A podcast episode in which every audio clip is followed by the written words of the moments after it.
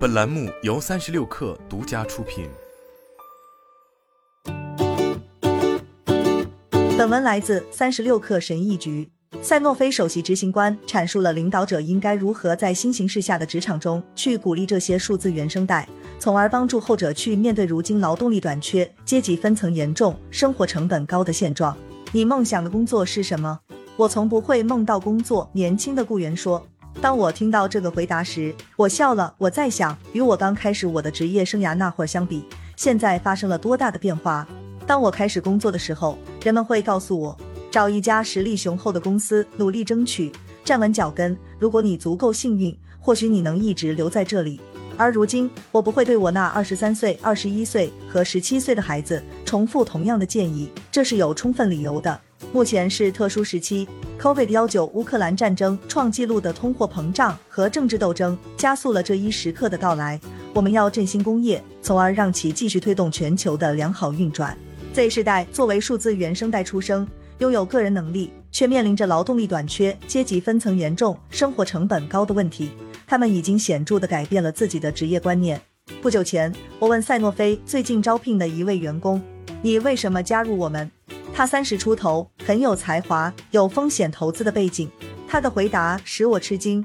对我来说，在大型医疗保健公司积累经验和时间是必要的经历之一。我可能会在离开这里后开办自己的公司。他解释道：“这是他刚入职几天的时候。像我这样的高管和商业领导人必须明白，今天的人才强调经历。过去我们所走的职业道路大致是这样的：从一家公司开始，一步步往上爬。”获得晋升，然后退休，这种心态已经发生了转变。我相信一些新的东西正在出现。顶级人才会说：“从我入职的第一天开始，我会利用我的经验帮助你们成为一个更好的公司。但我会在某个时候离开，你们不用担心。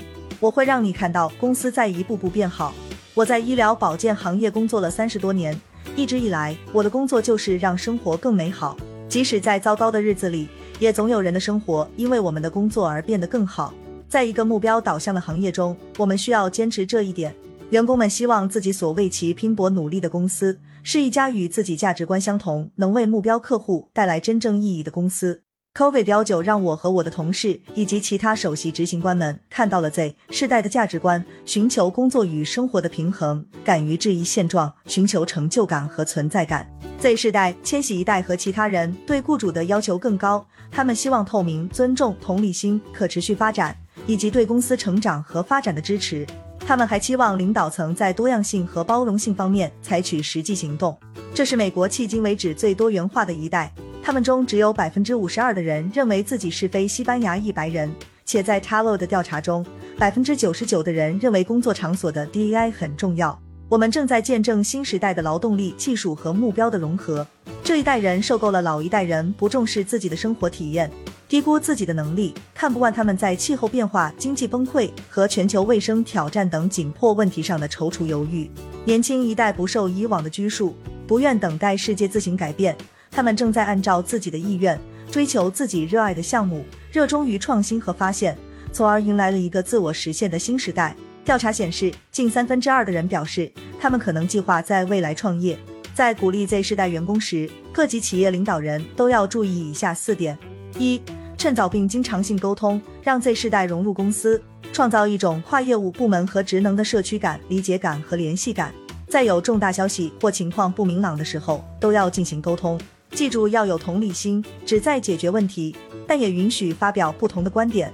二、分派有挑战性的任务。通过强有力的指导、新工具和培训，让年轻人有紧迫感和挑战性，鼓励其不断学习，并且让他们明白失败是创新的必经之路。三、利用自动化和人工智能来支持其成长。人工智能应用程序和其他前沿技术的出现，可以帮助年轻员工追求个人和集体的成就。与其人工处理 Excel 表格中的数字，不如让人工智能来完成这项任务。这样，员工就可以从数据中汲取更多的见解，进而提出可行的解决方案，而不是将时间浪费在处理单调重复的任务上。四、创设博采众议的企业文化，在会议和关键的团队决策中，要激发年轻人的参与感，让其感觉到他们对团队的战略活动和新方向有发言权。团建小而精，以便他们可以畅所欲言，提供意见。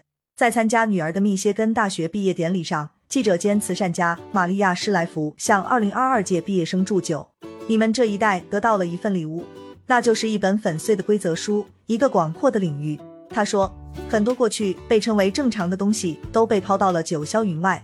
你们和我们的这个世界前路未知，这对你们来说是一个千载难逢的机会。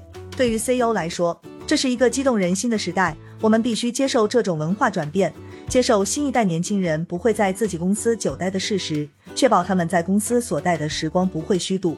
我从我的孩子和年轻一代那里得到了启示：忘掉我正在学习的东西，重新审视现在的工作场所，眼光长远的去看待新的变化。好了，本期节目就是这样，下期节目我们不见不散。